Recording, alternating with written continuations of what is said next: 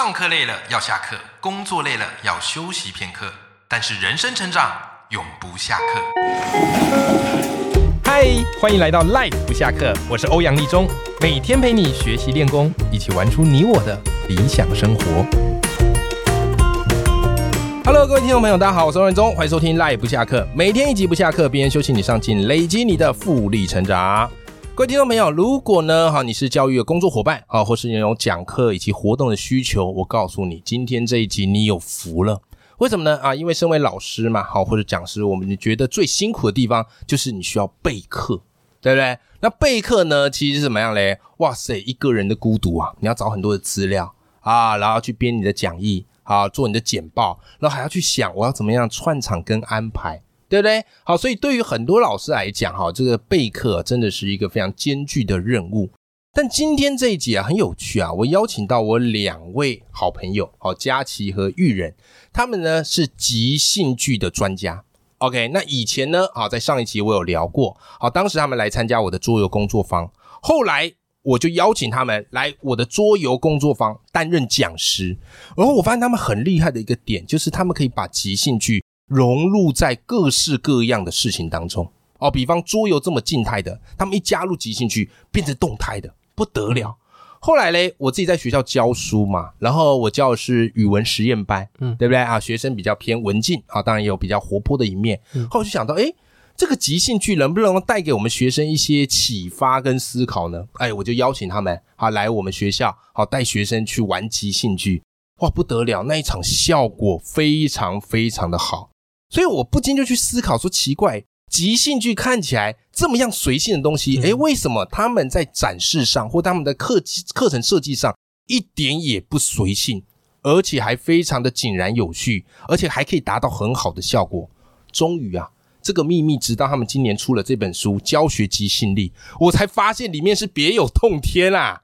OK，所以我今天赶快邀请到这两位好朋友来跟我们聊一聊，诶。我们备课可以怎么样融入即兴的方式，让我们的课程更加的别开生面？我们先欢迎我们今天两位大来宾佳琪和玉人，你们好，大家好，我是玉人，大家好，我是佳琪，太棒了哈！今天呢，我们就来好好的聊一聊我们这个课程设计可以怎么做。那其实佳琪啊，收听我们节目的听众朋友很多都是老师，对不对？嗯。那你们的书我觉得很棒的一点，就是你们不是单纯只告诉大家说我们要怎么玩即兴剧，因为你们很清楚一件事，不见得每个人都有戏剧的需求。是。而且很有趣的是，当大大家很喜欢看戏。可是你一旦要他演戏啊，不要啊，不要，对不对？哦，所以写出来啊，万一大家根本不想要演即兴剧，这有点尴尬了。是，可是你们很棒一点是，哎，你们把即兴剧融入我们的教学备课，而且你们还有。一套很系统化的，嗯，告诉大家说，哎，我们教学可以有四步的流程，嗯，哎，你们是怎么把即兴剧跟备课融合在一起的？嗯，先跟大家分享一下为什么会有这个四步流程的缘起。对，好，因为我们一开始是上即兴剧工作坊的同学，嗯，那即兴剧工作坊真的就是你玩游戏暖身，然后就会做表演，然后就研究表演的好不好。可是后来呢，我就觉得，因为我是心理师，嗯，然后那个时候我开始接案嘛，那你知道心理师就会去接接学校那种性平的演讲啊。人际沟通小团体啊，这些事情的时候，我就觉得，哎，那我可不可以带一点点游戏进去，或者我可不可以带一点工作？不要单纯的讲述，对，可不可以这样子？好像会更好玩一点，嗯，效果不错。所以后来有一些老师也问说，哎，就是这样怎么做效果这么好啊？然后我跟他们分享，或他们去上工作坊之后，他们 feedback 一个问题给我，就是说，呃，我在地板教室这样玩好像可以，就是我去上课的时候，上工作坊都在地板教室，可是我们教室有座椅耶。他们好像没办法站起来围一个圆，对，或者是有些活动，哎，我去工作坊玩的时候很好玩，很好玩，很有趣，嗯，可是我回去的时候呢，学生就觉得哦，好白痴哦，我为什么要玩这个东西？我想说，哎，这中间一定出了什么差错，或者说有什么差异在。呃，他们上的工作坊跟实际的教学现场，嗯，所以我就开始研究这件事。那那个所谓的待会要跟大家分享的这四步的流程，其实就是就是这么多年来，然后血泪过后发现的 一个拆解。对，那我觉得第一件事情是这样，就是不是所有的教室都需要到一个戏剧的工作坊。什么意思？意思是什么？因为我们学了即兴剧，就觉得说啊，那就玩游戏啊，玩游戏就演戏啊，那演戏很好玩啊。对。可是那个其实是在因为不要都会想哦，你们去上工作坊，大家都是自愿去哦，对对对，然后自自愿掏钱，嗯，自愿花时间，所以你们其实是自愿团体，动力比较高了。对，其实在学校很多时候他们都是非自愿的，被迫的，学生是被迫的。然后你要干嘛？快放我出去！大概是这种概念。所以第一个就有环境上的落差。是。那第二个事情是，其实有些科目它已经有本来的传统讲述啦。嗯。我后来一起合作，因为我开那时候开教学即兴力的同名课程，就是训练老师用即兴剧的工具。有一位大学老师来，他教的是生理学。嗯。那生理学就那种密密麻麻的各种那种器官要解剖图啊或什么的。嗯。那他那些一定要教完，因为他中间要期中考。对。他就不可能还演戏而已呀。嗯。可是他就说，但是我我开始教生理学的时候，大家就想睡觉，那怎么办？我就跟他介绍了四步流程的第一步。就是破冰暖身，嗯，那什么是破冰暖身？有的时候其实真的你不需要什么一定要演戏或什么的，大家只是需要醒过来，嗯，尤其生理学也是那种两三百人大教室，对，大教室真的很容易睡着。有时候你就是醒过来，啊，醒过来是什么意思？大家其实站起来找一个人分组坐下。然后坐下之后，他们生理学，比如说今天讲胃嘛，嗯，然后他们可以再连接一个个人经验，因为其实破冰暖身有两件事很重要，第一个事情是大家要醒过来，对，第二个事情是这件事要跟我有关。哦，跟我有关，我就比较有兴趣嘛。不然我讲胃，我哪有兴趣？可是如果各位说，各位有没有期中考前有胃痛经验的人？哦，然后举手，那小组大家聊一聊，说，哎，那胃痛那时候胃痛是什么样子？对，那他们就可以讲胃跟压力的关联了。哦，对对，这个东西就会顺过去。那这时候你就算我我跟那位老师说，你就算接下来的两个小时，你全部都是用传统讲述，其实也没有什么问题。对，因为你一开始已经成功的抓到学生的注意力了。嗯嗯，那这才是破冰暖身的重点啦。因为破冰这个词现在都有一点被污名化了，跟文青很像。大家想对啊，大家会觉得要玩。为什么破冰现在跟文青很像？就是文青大家觉得哦，你文青哦，就是你很做作。啊破啊破冰呢？破冰现在说哦，破冰呢，就信任岛啊，啊，就是要很嗨啊。大家玩过太多了，已经有点可能麻木了。真的，我有去过那个企业的课程，然后呢，就能举手说：“老师，我们今天。”要玩信任岛吗？他们到底是玩了几场？我觉得。对我跟他说：“你想玩吗？”他说：“不，我不想玩。”我说：“还好，我也没有准备。”OK，好，所以这就是你可以用一些破冰的一个方式啦，对不对？那其实顺着这话题，我就想要问玉人啊，因为刚刚我们就聊到破冰嘛。哎，的确。你假如有去上过一些教学手法啊，或者是一些讲师班，一开始一定都是告诉说怎么样破冰啊，怎么样暖身啊，唤醒大家，把大家心里的那头大象给他请出去啊，对不对？你们书里其实就花蛮多笔墨特别去写这一块。那刚刚其实那个佳琪就有去提到。那我想要问你的是，从你的角度来看，你觉得一个好的课堂，它真正该有的破冰暖身应该是怎么做比较好呢？或是怎么一个样子呢？我我举一个，嗯，我觉得最大家那个破冰的极限，尴尬的一个最尴尬的现场。那好好来来来一个尴尬的。之前有去一个这个国营事业，国营事业，OK 啊，一上课啊，长官致辞，哎啊，长官就讲了十几分钟，嗯啊，拿长官就是讲说啊大家沟通要好好沟通，然后讲了一大一大串哈，嗯，那台下就是一脸嗯。看起来就是被逼来的，看起来被逼来的，百般不愿意。很多人可能就是签完名想要绕跑，然后剩下是比较乖的啊，但是大家也不想上课哈，好，然后而且又蛮早的啊，然后我就就是啊，长官后来就离开了嘛啊，因为长官自己也不也很害怕，长官害怕致辞完就散了，害怕你要叫他干嘛之类的哈，分小组信任导，分小组信任导，而且因为。我们是即兴剧团嘛，嗯，好，所以虽然说长官是可能是想说，哎呀，我们有但有课纲，然后说哦来体验的，但是他也不晓得，其实他不晓得要干嘛，嗯，那更何况是台下那些学员，嗯，他想说他心里面 O S 是什么？嗯，等一下该不会要上台吧？哦，啊，所以我们刚刚其实佳琪也讲到哈，第一第一个，哎，我觉得第一个要让他们有一点点的安全感，哎，这个我觉得很很好啊，哎，什么叫安全感？嗯，就是首先我就跟他说，哦。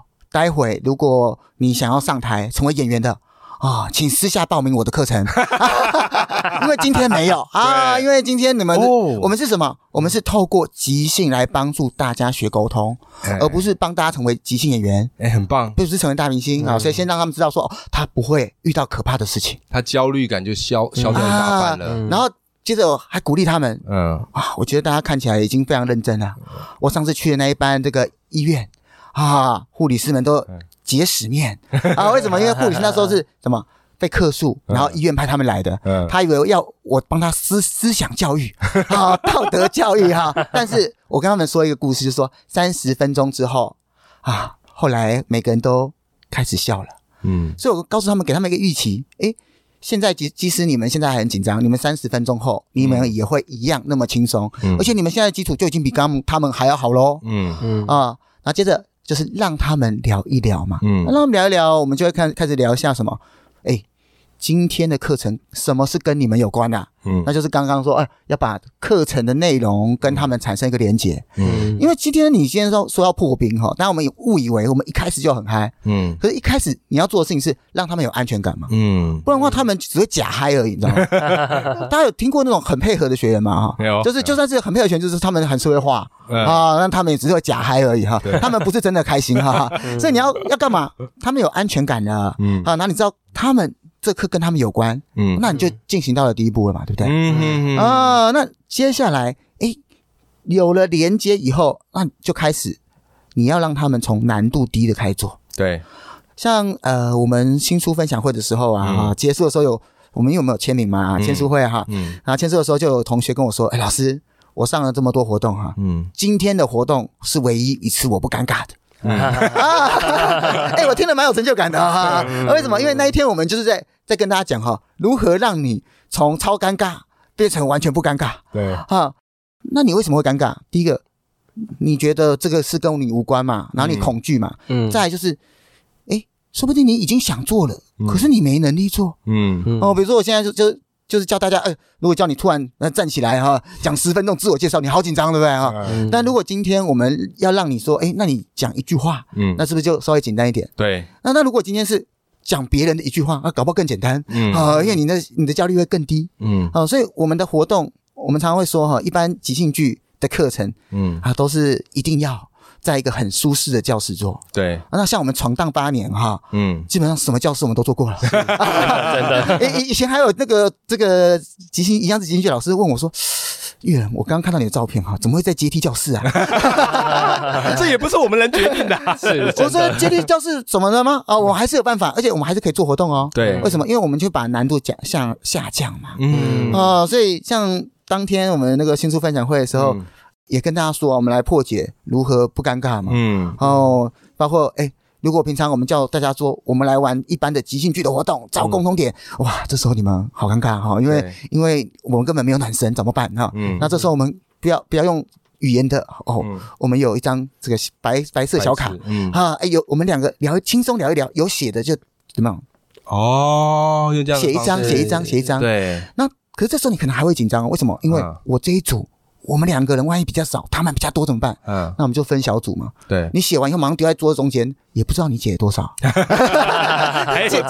减低各种焦虑，让他最不焦虑哈。所以这是我们需要，呃，所以身为老师，就是你需要把那个阶梯给铺出来。哎，我觉得这很棒哎，就是其实一讲到开场破冰，大家都觉得要嗨，嗯，对不对？然后要搞很多的道具，对不对？反而这个开场破冰成为备课最大的压力。是，可我刚刚从你们的这个心法听起来，我觉得，哎，其实我们换一个角度去想，所谓开场破冰就是怎么样？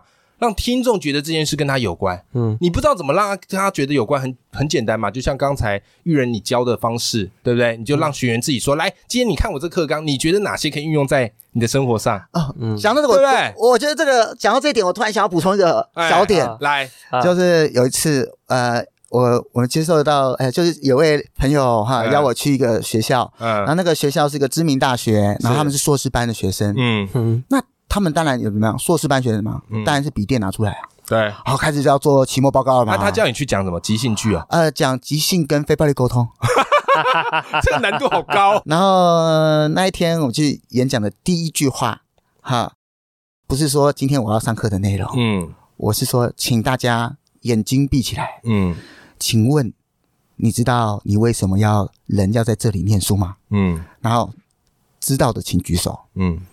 哎，这时候你看哦，我现在在做什么？我现在做的不是直接教课，我是先跟他们产生个连接。是，那产生那个连接是什么？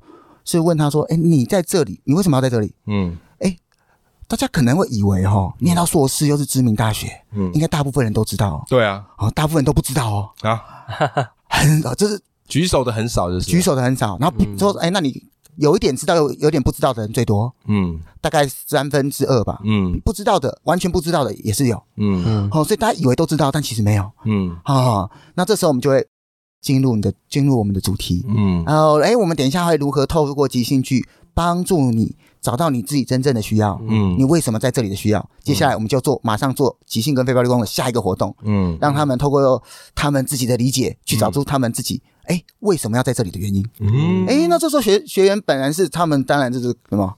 在自己是做自己的事情嘛？可是这时候他发现一件事啊，原来这堂课跟他息息相关哦啊，这比较像是灵魂拷问。真的我刚刚也想讲这四个字，这哪是破冰？灵魂拷问啊，对对 啊，这是更高层次，专注力超级提高。对，但是同样的啦，就是先去让学员去找到呃这件事情跟他有关的那个意义在哪里，对不对？